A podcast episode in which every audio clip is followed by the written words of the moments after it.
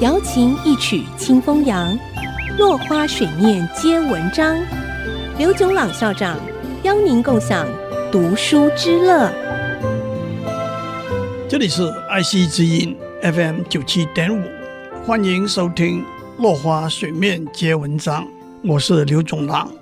今天我们继续讲 George Orwell 的小说《一九八四》。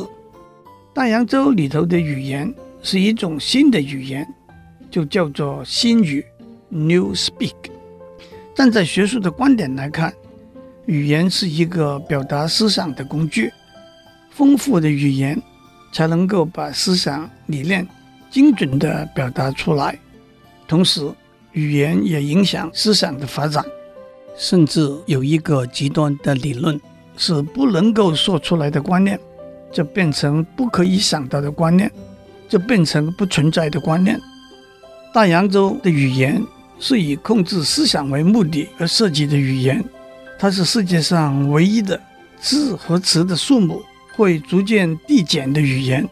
因此，许多旧的观念会随着表达这个观念的字和词的消失而消失；许多新的观念因为没有可以用来表达的字和词而不能被引进。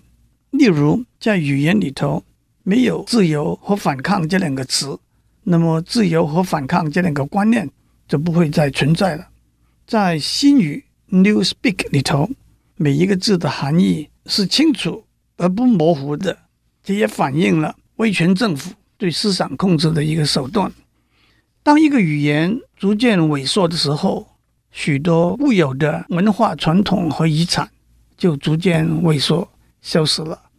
在一九八四这本小说里头就提及，到了二零五零年，莎士比亚、拜伦等等的作品都会改成新语的版本了。不但原来的声韵和结构会改变，它们的含义也会改变，甚至会变成和原文相反。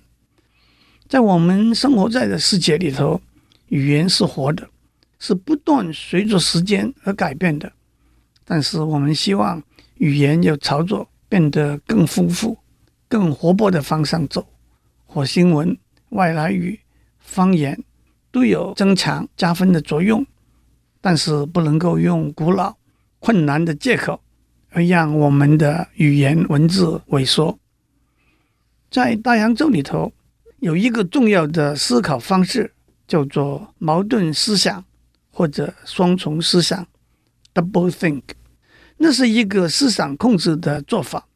矛盾思想是同时接受两个相反的理念。首先，矛盾思想并不等于虚伪，虚伪是心里头只接受一个理念，口头上可以接受一个相反的理念。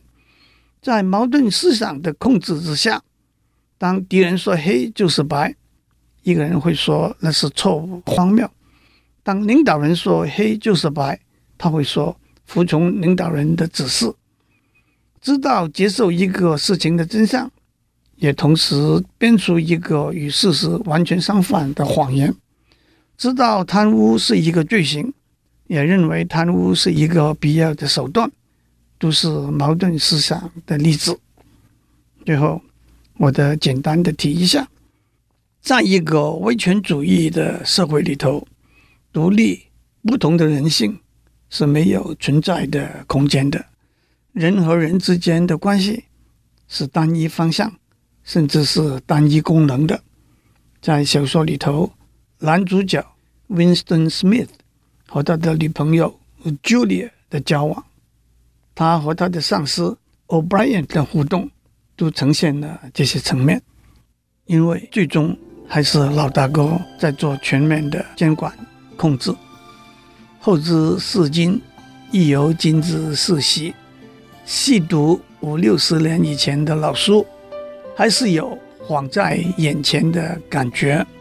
今天的时间到了，我们下次再见。落花水面皆文章，联发科技真诚献上好礼，给每一颗跃动的智慧心灵。